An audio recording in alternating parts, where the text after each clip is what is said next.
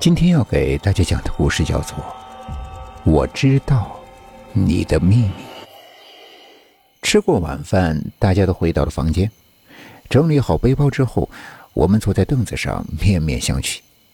虽然来之前呀，也了解过这里地处偏僻，但是没想到会这么偏，没有网络，也没有信号，连电视购物都看不了。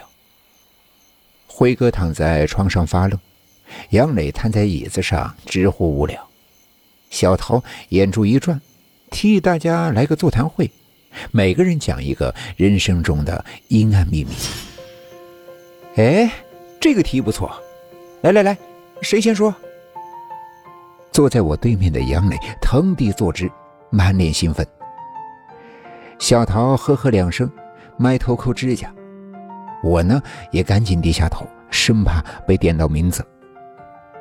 哎呦，算了，看你们的怂样。辉哥无比的蔑视我们，说道：“这样吧，我先来。这大约十几年前吧，那个时候呀，我还在读初二。我喜欢班里的一个女生，嗯，就是我们的班花。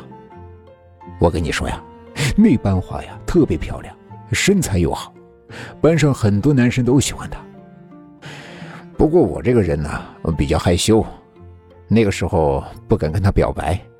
哼，你们别看哥现在这样呀，念书的那会儿可比现在帅多了。主要是我听说班花有喜欢的人，是隔壁班的一个叫周志远的小子。班花为了他呀，拒绝了好多的人，啊，当然也得罪了不少人。有一次晚自习下课呀，我和别人聊了两句的功夫，就发现班花不见了。这平时都是我送她回家，当然我是偷偷的呀，被发现还不得让他爸给打死呀？他呢家教挺严的。然后我不是发现他走了吗？就心里挺着急的，还好在学校后门又找到了他。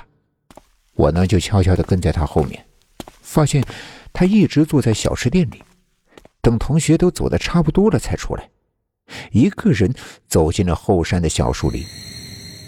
月黑风高的，我当然得跟上去看看到底是怎么回事。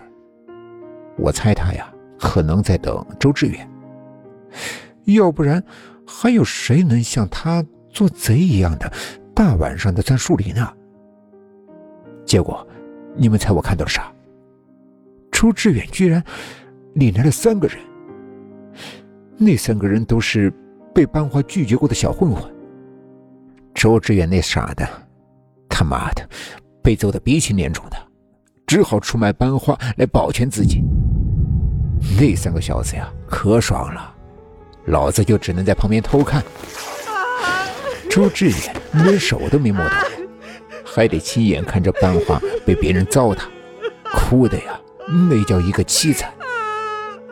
辉哥毫不掩饰自己未能亲自上阵的遗憾，而小桃已经捏紧了拳头，眼中似要喷出火来。他向来反感这种话题，有时候我们在群里说荤笑话，他也从不加入。杨磊还因此嘲笑他。一个大男人扭扭捏捏的像个娘们儿。他的视线一转，发现我在看他，愣了愣，向我扯出一抹故作轻松的笑容。那他们就没受到什么惩罚吗？我问道。哼，什么惩罚？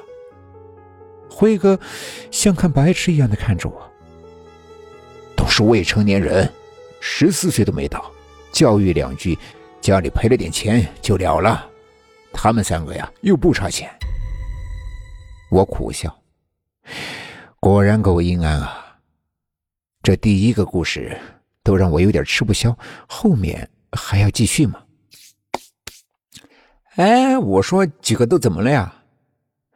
杨磊拍掌说道：“看你们两个那点出息，我来接一个。”我上高一的那年呀，班里有个怂包，那时候我们全班都爱欺负他，为什么呀？因为他怂啊，打不还手，骂不还口。家里呢也挺穷的，他妈跟别人跑了，有人见过他爸，说是穿的破破烂烂的，话都讲不利索。难怪，生个儿子也只有被欺负的命。就这么个怂包，还学人搞暗恋呢，还写日记，真是个娘娘腔。有一次，我就偷看了他的日记本，发现上面写满了英语课代表的名字。我给课代表一说，他当时就怒了，扇了怂包一巴掌。那天呢，体育课，英语课代表的男朋友，啊，就是体育委员，喊了我们班呀一二十个男生，把那个怂包狠狠地揍了一顿。我也去了，可能是揍得太狠吧，怂包被打到住院。还瘫痪了，妈的！我们还赔了不少钱，害得我被老头子打了一个星期。